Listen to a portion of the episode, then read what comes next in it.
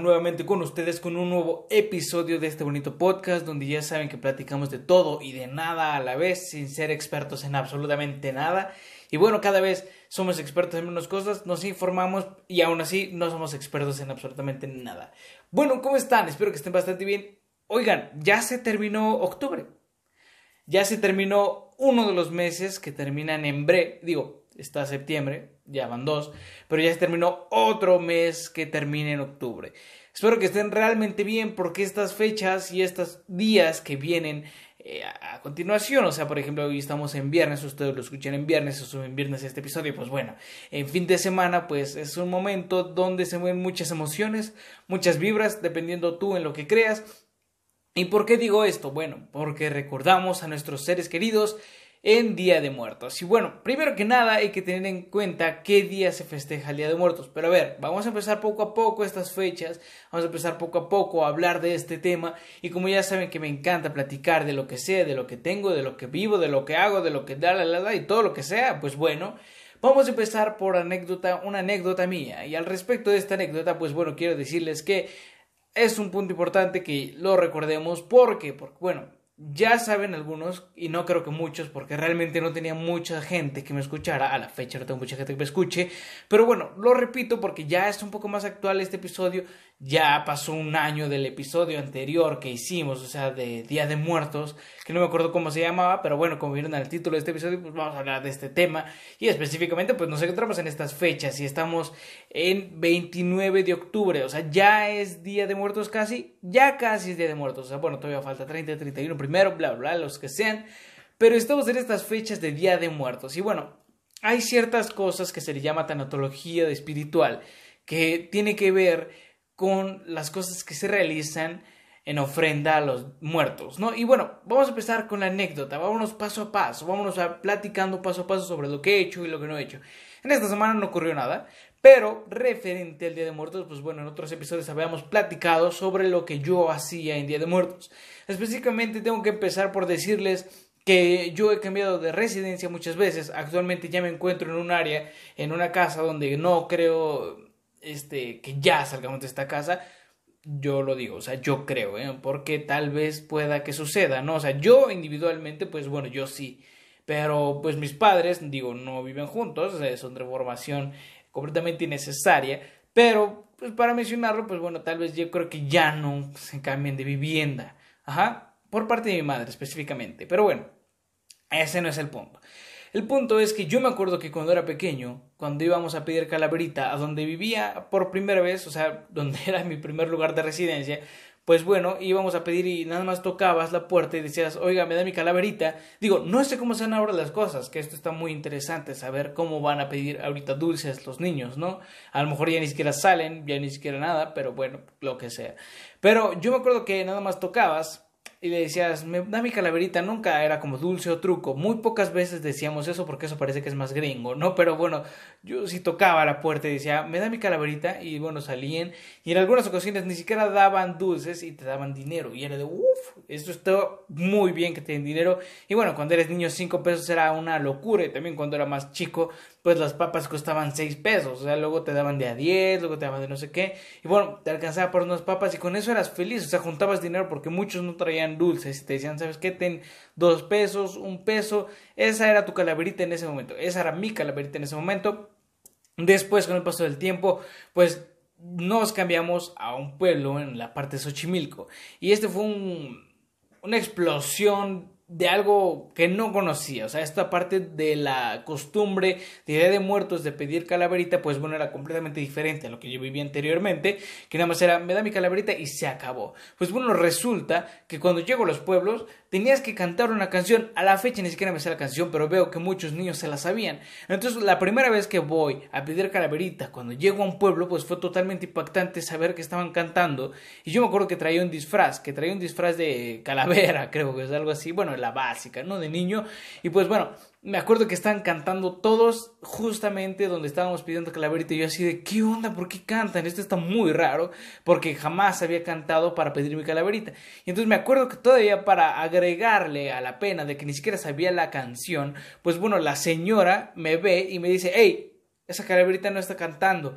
Y de, mmm, ¿cómo le explico que no me la sé? Y digo, bueno, esto fue impactante para mí el saber que no tenía ni idea que se cantaba para pedir calaverita y no me acuerdo de las canciones, pero bueno, sé que cantaban. Ya después de ahí pues no quise salir porque dije, es que no me gusta cantar, no me gusta cantar para pedir mi calaverita, no estoy acostumbrado a eso y jamás volví a salir. Y digo, a la fecha ya no salgo, pero sí hay fiestas de disfraces y tampoco soy mucho de disfraces, pero bueno, hay veces en las que tienes que seguir pues ciertas cosas que se realizan para ir a una fiesta, ¿no? Por ejemplo, si te piden disfraz, pues bueno, disfrázate, no pasa nada, es parte de una costumbre, es parte de una dinámica más interactiva para que, ay, ya me escuché bien, señor. Pero bueno, ese es el punto luego de las fiestas, ¿no? Hacer algo diferente al resto de las demás y aprovechando, pues evidentemente, las costumbres mexicanas. Que esta costumbre de Día de Muertos, aquí es Día de Muertos, no es Halloween, Halloween es en Estados Unidos, pero bueno, Día de Muertos es muy bonito, de hecho hay películas que representan esta costumbre, eh, como está la película de Disney que se llama Coco, ¿no? Y bueno, ya todos supongo que ya vieron esa película y si no la han visto, pues bueno, véanla, no está mal, está padre por cómo nos representan, pero dependiendo cada quien, ¿no? O sea, respetable si consideras que está bien o no está bien. Pero bueno, ahora sí pasemos a platicar sobre la tanatología de la fecha y los días de Día de Muertos. El día de hoy, o sea, el día que estoy grabando esto es 28 de octubre, por lo cual pues ya empezaron las cosas ah, o las actividades al respecto de Día de Muertos. Por ejemplo, el 28 de octubre se prende la primera veladora y se coloca una flor blanca para recibir las ánimas solas. Hay que identificar unas cosas aquí antes de proceder con las fechas y las actividades que se realizan por cada fecha. Nosotros aquí en México realizamos algo que se llama ofrenda. Y, es, esta ofrenda, bueno, tiene su significado, que ahorita lo podemos explicar, pero podemos empezar por decir cada, qué, qué se hace cada día. Y bueno, estas ofrendas, normalmente hay familias que se superlucen con las ofrendas, hay familias que ofrecen ofrendas diferentes y normalmente se colocan ciertas cosas que les gustaban a las personas queridas que ya no están con nosotros. Digo, esto viene a raíz de una creencia, pero no nos vamos a meter en esos temas, nos vamos a ir a lo bonito, hoy nos vamos a ir a lo padre, a lo agradable, a las leyendas, de México, las cosas de terror, ¿no? La llorona, cositas así. Bueno, no nos vamos a meter tanto en problemas de que, ¿sabes qué? La ofrenda es una creencia religiosa donde realmente se busca que trascienda. No, para nada. O sea, qué flojera estar otra vez con ese tema. Y ahora no, o sea, ahora es momento de recordar a estos seres queridos que pues no están con nosotros y ya. O sea, sin decir, ¿sabes qué? Esto es por tal cosa. Eh, Miguel Hidalgo, ese no tiene nada que ver, pero bueno este, Colón, no, nada, nada. Nada más vamos a recordar lo bonito de estas fechas. Pues bueno, ya el 28 de octubre, pues tú prendes tu primer veladora y la colocas con una flor blanca para recibir las ánimas solas. Después, el 29 de octubre, que es el día que se sube este episodio, en viernes, pues se prende otra veladora y se coloca un vaso con agua dedicado a nuestros difuntos, olvidados y desamparados. El 30 de octubre se prende una nueva veladora, se coloca otro vaso con agua, y se pone un pan blanco para que los difuntos que se fueron sin comer o los que tuvieron un accidente, pues bueno, les ofreces ese pan, ¿no? El 31 de octubre se prende una nueva veladora, otro vaso con agua, otro pan blanco y colocamos una fruta. Esto es para los ancestros, es decir, los bisabuelos y los tatarabuelos, o los tatara, tatara, tatarabuelos, pues bueno, esto. Y el primero de noviembre, pues este es el día de todos los santos, la fecha en que llegan los angelitos, que son las almas de quienes fallecieron siendo niños, en este día pues se pone toda la comida en el altar de muertos. También el 2 de noviembre es conocido como el Día de los Fieles Difuntos. Este, pues bueno, vienen las almas de los muertos adultos quienes llegan a recoger y comer las ofrendas que su familia colocó en el altar. Se quema el incienso de copal y se adorna un camino con pétalos de cempasúchil para quitar, para para guiarlos en la ofrenda, ¿no? También el 3 de noviembre pues se prende la última veladora blanca que se quema copal. Además, además, bueno, pues se despide a las almas de nuestros muertos y les pedimos que vuelvan el siguiente año y pues se levanta toda esta ofrenda. O sea, concluyendo pues la ofrenda el 3 de noviembre. Pero bueno, esta tradición de Día de Muertos es súper antigua, o sea, es súper eh, cultura, o sea, ya es de la cultura mexicana. Y bueno, el Día de Muertos es una celebración a la memoria y un ritual que privilegia el recuerdo sobre el olvido. O sea, esto es muy importante considerarlo porque estamos recordando, no estamos olvidando, los estamos recordando. De hecho, la canción de Recuérdame, pues bueno, ya les dirán ahí en la película de Coco, véanla si no la han visto. Yo creo que sí, ya la has visto, ¿no? O sea, si eres mexicano, por lo menos ya la has visto. Pero bueno, esto tiene historia. Ya saben que a mí me gusta platicar sobre la historia de las cosas. Y digo, no es que me sepa ya todas las historias, pero sí te ayuda a informarte un poco y a tener fundamentos o bases interesantes al respecto de. Por ejemplo, también en la época prehispánica, el culto a la muerte era uno de los elementos básicos de la cultura. Cuando alguien moría, era enterrado envuelto en un petate y sus familiares organizaban una fiesta con el fin de guiarlo en su recorrido a Mictlán. De igual forma, colocaban comida que le agradaba en vida.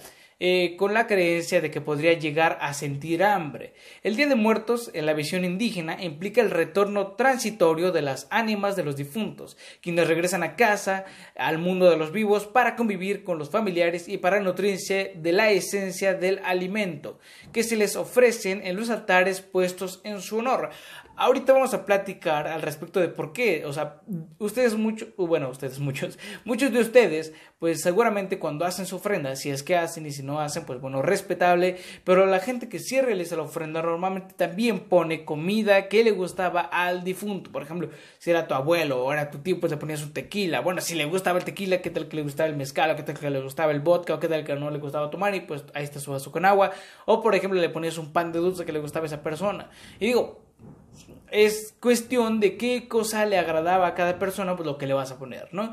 También en esta celebración de Día de Muertos, pues la muerte no representa una ausencia, sino una presencia viva. La muerte es un símbolo de la vida que se materializa en el altar ofrecido. En este sentido, pues se trata de una celebración que conlleva una gran trascendencia popular, ya que comprende diversos significados desde filosóficos hasta materiales. O sea, hay gente que cree en la Santa, en la Santa Muerte, ¿no? Y esto es totalmente diferente, pero en esta ocasión no se ve como la muerte, sino representa una ausencia, ¿ok? También se origina este, bueno, este origen se ubica en la armonía entre la celebración de los rituales religiosos, que es de lo que platicamos de los rituales religiosos y de las religiones, pues bueno, en esta ocasión se celebra de los rituales religiosos católicos traídos por los españoles y la conmemoración del Día de Muertos que los indígenas realizaban desde los tiempos prehispánicos, los antiguos mexicas y mixtecas texcocanos, zapotecas, tlaxcaltecas, totonacas y otros pueblos originarios de nuestro país trasladaron la veneración de sus muertos al calendario cristiano, lo cual coincidía con el final del ciclo agrícola del maíz, principal cultivo alimentario del país. Además, la celebración del Día de Muertos se lleva a cabo los dos, dos días. Se lleva a cabo los días 1 y 2 de noviembre, ya que este se divide en categorías. De acuerdo con el calendario católico, el primero de noviembre corresponde a todos los santos, día dedicado a, dedicado a los muertos, chiquitos o niños, y el 2 de noviembre a los fieles difuntos, es decir, a los adultos. Ya platicábamos al respecto de estos días. Además, pues bueno, como ya es costumbre, cada año, pues muchas familias colocan ofrendas y altares decorados con flores, con cempasúchil, papel picado, calabritas de azúcar, pan de muerto, mole o algún platillo que le gustaba a sus familiares a quien va dedicada la ofrenda. Al igual que en estos tiempos prehispánicos, pues se colocaba incienso para aromatizar el olor. Acuérdense que en ese momento no existía pues como tal tanta tecnología para que el muerto estuviera en su caja y no oliera tan feo. O sea, en ese momento pues a lo mejor sí, pero esto ayudaba a que no oliera así. Además de que pues bueno, eran rituales y eran creencias, ¿no? Bueno, esto actualmente y anteriormente pues estas festividades incluían adornar las tumbas con flores actualmente y antiguamente, ¿no? Muchas veces al hacer estos altares se hacían las, sobre las lápidas y bueno, en las épocas indígenas tenían un gran significado porque se pensaba que ayudaba a conducir a las ánimas a transitar por un buen camino tras la muerte. También la tradición pues indica que para felicitar el retorno de las almas a la tierra se debe esparcir pétalos de flores de cempasúchil. Si ustedes no lo conocen, pues en Xochimilco y ahorita en Reforma hay muchísimas flores de cempasúchil, entonces no creo que no lo conozcan, pero si no lo conocen, tal vez les dejo una imagen aquí sobre lo que es el cempasúchil. Tal vez, si no, imagínenselo porque es una flor eh, naranja, más o menos, entre naranja y amarilla, más o menos. Pues bueno, Para cuando regresaran estas personas, pues se debía colocar estas flores de cempasúchil y debían colocar velas trazando el camino que van a recorrer para que estas albas no se pierdan y lleguen a su destino. En la antigüedad este camino llegaba desde la casa de las familias hasta el panteón donde se descansaban sus seres queridos. Actualmente es prácticamente imposible que logres hacer esto porque bueno, muchos panteones ya ni siquiera están dentro de las ciudades, están fuera de las ciudades y es sumamente complicado. Y además muchos ya tienen otras costumbres al respecto de qué van a hacer con los cuerpos de sus familiares totalmente respetable y entendible. De hecho, también en esta misma película de Coco de Disney, pues bueno, representan esa parte en la cual pues dicen, ¿sabes qué? Vamos a trazar el camino de los vivos y los muertos con flores de cempasúchil. Fíjense en estos aspectos que existen en la película de Coco. También el Día de Muertos pues se celebra en todo México, teniendo algunas variantes dependiendo de la región o el estado. En la Ciudad de México, en la alcaldía Tláhuac, se encuentra un pequeño poblado en norte de Mixquic, que significa donde hay mezquite, uno de los lugares más visitados durante estos días, ya que su celebración se apega a las tradiciones mexicanas y se lleva a cabo conjuntamente con la Feria del Pueblo. El día 2 de noviembre se realiza la alumbrada, donde miles de velas iluminadas las iluminan las tumbas decoradas con flores. Yo he ido a algunas misiones eh, católicas, no desgraciadamente, muy interesante, que haya asistido a estas eh, misiones y a veces nos tocaba, bueno, no era lo mismo no porque no eran las fechas, pero sí nos tocaba ver este tipo de, o sí me ha tocado ver este tipo de celebraciones o costumbres donde pues muchas personas llevan sus veladoras donde iluminan pues las tumbas e iluminan el camino desde las tumbas a sus casas. Muy interesantes esas costumbres, hay muchísimas cosas que, que recalcar acerca de esta costumbre tan bonita que es el Día de Muertos.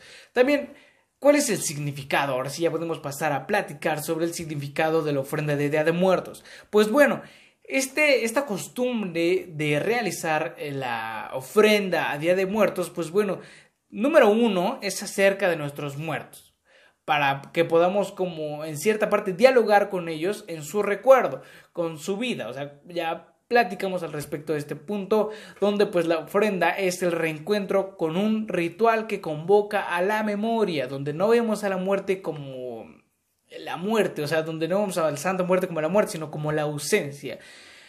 Principalmente podemos platicar sobre la ofrenda de Día de Muertos. La ofrenda de Día de Muertos es un ritual donde está lleno de colores, donde el individuo y la comunidad están representados con su dadiva. Es un acto sagrado, pero también puede ser profano. La tradición popular es el simbiosis de la devoción sagrada y la práctica profana. También el punto de la ofrenda, pues es evidentemente, como su nombre lo dice, ofrendar. El Día de Muertos, pues es compartir con los difuntos el pan, la sal, las frutas, los manjares culinarios, el agua y si son adultos, el vino, el tequila, la cerveza, el mezcal, lo que tú le quieras poner. Además, ofrendar es estar cerca pues de nuestros muertos para dialogar con su recuerdo, con su vida. La ofrenda es el reencuentro con el ritual que convoca a la memoria. La ofrenda del Día de Muertos es un mezcal, es una mezcal, es una mezcla, perdón, cultural donde los europeos pusieron algunas flores, ceras, velas y veladores y los indígenas pues le agregaron el saumerio con su copal y la comida y la flor de cempasúchil. La ofrenda, tal y como la conocemos hoy, es también un reflejo del sincretismo del viejo y el nuevo mundo. Se reciben a los muertos con los elementos naturales, frugales e intangibles. Incluimos aquí las, eh, pues bueno, las estelas de olores y las fragancias que nacen con las flores y el incienso y el copal. Además, pues la ofrenda de muertos debe tener varios elementos esenciales. Si faltara uno de ellos, se pierde, aunque no todo el encanto espiritual que lo rodea es patrimonio religioso. Digo, o sea, aquí mencionan que si se pierde algo o falta algo en la ofrenda, pues se va a perder. Y no, o sea, no se preocupen. Realmente cada quien como pueda realizarlo y como quiera realizarlo y dependiendo, pues, eh, cómo lo quiera hacer y sus capacidades, ¿no? ¿Pero a qué me refiero a capacidades? Pues bueno, a lo que tú puedas tener. Hazlo como tú quieras. Realmente es el chiste de esto es ofrendar. O sea, aquí es donde entramos nuevamente en temas religiosos, pero no nos queremos meter en esos temas el día de hoy. O sea, bueno, bueno, ¿Cuáles son esos elementos que conforman a, esta ofrenda? Pues bueno, principalmente los elementos pues tienen su propia historia y tradición, ya que se ponen diversos eh, diversos, diversos elementos, como lo son el agua. El agua pues representa la fuente de la vida que se ofrece a las ánimas para que no mitiguen su sed después de su largo recorrido y que fortalezcan su regreso. En algunas culturas simboliza la pureza del alma. También se pone sal, el elemento de purificación pues sirve para que el cuerpo no se corrompa en su viaje de ida y vuelta para el siguiente año. Las veladoras y las velas, pues bueno, son antiguos, eh, bueno, los antiguos mexicanos los utilizaban en rajas de ocote, en la actualidad pues se usa un cirio en sus diferentes formas, las velas, las veladoras o ceras, pues la flama que produce significa la luz, la fe, la esperanza, hablamos de religión, ¿ok? Es una guía que con su flama titileante, pues para que las ánimas puedan llegar a sus antiguos lugares y alumbrar su regreso a su morada.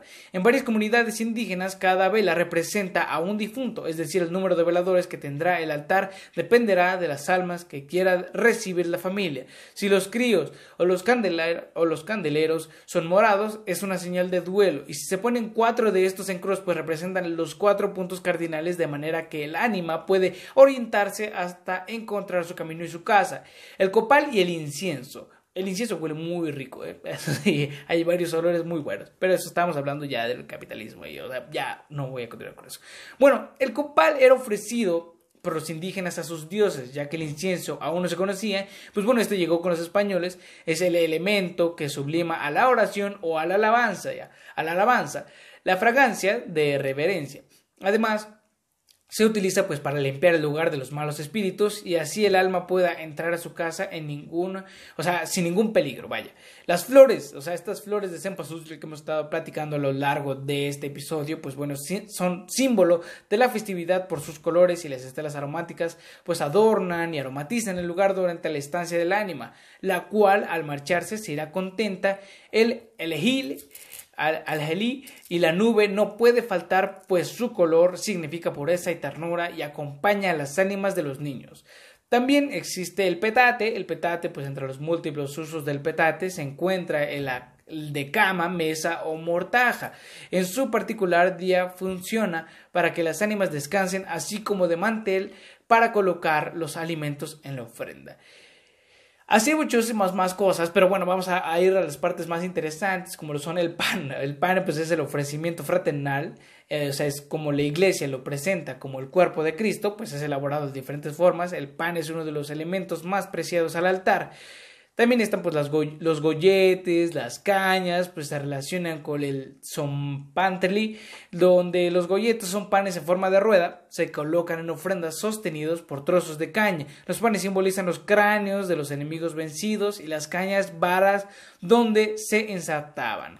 También Existen otros objetos que actualmente ya colocamos a la ofrenda, como son los retratos o las imágenes de las ánimas del purgatorio, el mole, pues bueno, que son alimentos que ya platicábamos de ellos en septiembre, las calaveras de azúcar, el licor, eh, las cruces de ceniza, el papel picado, pues bueno, las ofrendas, existen muchos tipos de ofrendas que tú puedes realizar y tú puedes dejar a tu creatividad. O sea, una ofrenda perfecta es dependiendo como tú la quieras ver, es dependiendo como tú la quieras hacer y dependiendo como tú ya la quieras hacer, decir o la quieras mencionar.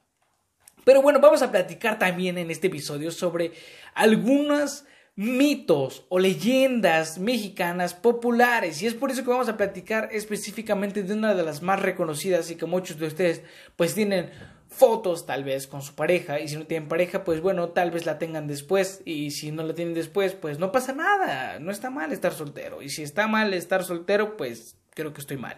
Y bueno el callejón del beso en Guanajuato esta es una de las leyendas mexicanas más escuchadas en la historia de México. Digo nunca me la han contado la he leído nunca me la han contado porque tal vez no soy de Guanajuato pero tal vez si estuviera allá me la contarían más seguido no la contarían muchas veces pues bueno, vamos a platicar sobre el Callejón del Beso en Guanajuato. Hace muchos, eh, hace muchos años en Guanajuato, pues vivía una hermosa mujer llamada Carmen. Se me perdió la cadenita. Bueno, no es cierto, mentira. Bueno, ella era hija de un señor que veía en ella la oportunidad de acrecentar sus bienes materiales. El destino de ella ya estaba decidido. Debían casarse en España, con alguien de abolengo y dinero. Esa era la razón por la que su padre le había prohibido relacionarse con, con los demás hombres de la ciudad. Un día, mientras Carmen se encontraba en misa, conoció a don Luis, un humilde minero del que se enamoró profundamente, y comenzaron un hermoso romance en secreto. Sin embargo, a pesar de sus cuidados, el padre de Carmen los descubrió y la amenazó que la mandaría a un convento lejano si volvía a ver a don Luis. Al enterarse de las terribles noticias, comenzó a planearlo eh, o a planear el cómo volvería a ver a su amada, así que compró la casa del frente de donde vivía Carmen. Ambas casas eran separadas, apenas podían verse o estar por un angosto callejón que le permitía a la pareja estar muy cerca, muy muy cerca, tanto que podían tomarse de las manos mientras disfrutaban de su amor. Un día, mientras la joven pareja se juraba amor eterno desde sus balcones, el enfurecido padre de Carmen entró a su alcoba y de repente clavó una daga justo en la espalda de su hija, mientras que Luis pues sostenía su mano. Él no pudo hacer nada, salvo durante el tierno beso en su mano mientras la vida abandonaba el cuerpo de Carmen. Se dice que don Luis no soportó perder a Carmen, por lo que se quitó la vida saltando de la parte más alta de la mina de la Valencia, una de las más famosas en México debido a sus leyendas. Ahora todos los viajeros que vayan en pareja a visitar el Callejón del Beso deberán subirse al tercer escalón y darse un beso, o de lo contrario tendrán siete años de mala suerte. Muy interesante y muy padre esta leyenda de aquí de México. Existen muchas más leyendas. Por ejemplo, está, tenemos la leyenda de ¿Cuál les gusta? Tienen que platiquemos al respecto de la carretilla. Podemos platicar al respecto de ella. Pues platiquemos acerca de ella. Esta habla se le llama la Maltos, la bruja de los arcos de Ipiña en San Luis Potosí. Me gustaría también platicar sobre la Llorona, pero creo que hay muchas personas. Pero platicamos de estas que no son tan conocidas. La Maltos, la bruja de los arcos de Ipiña en San Luis Potosí. Bueno, durante la época colonial, la Santa Inquisición era la encargada de castigar a todos aquellos que se atrevían a practicar ritos y costumbres que no eran parte de la fe católica en México. Uno de sus miembros era un personaje femenino apodada La Maltos. Esta mujer ostentaba un alto puesto, además de ser una poderosa habitante de San Luis Potosí. Residía en un gran edificio que hoy se conoce como los Arcos de Ipiña, en el centro de la ciudad. En aquellos tiempos se había impuesto un toque de queda por las noches para todos los habitantes. Sin embargo, la Maltos era tan influyente que se daba el lujo de salir en su gran carruaje a pasear por sus calles. Los rumores en la ciudad eran que esta mujer practicaba ritos y brujería negra en su casa. Un mal día, la Maltos ejecutó a dos personas que gozaban de la protección de una de sus familias, más poderosas pues de San Luis Potosí. Tras tales muertes fueron consideradas injustas, por lo que la Maltos fue acusada de asesinato, además de brujería, y la condenaron de muerte. En sus últimos momentos, la mujer pidió un último deseo, que le permitieran dibujar su carruaje en la que sería su última morada. La Maltos comenzó a trazar su carruaje y al finalizar todos los presentes fueron testigos cómo su dibujo cobraba vida y salía de la pared. Ella soltó una risa tenebrosa y burlona mientras se subía a toda velocidad y escapaba del lugar. Desde ese día jamás se le olvidó o jamás se volvió a ver. Pero se cuenta que los arcos de piña tienen lugar sucesos paranormales que aún siguen ocurriendo.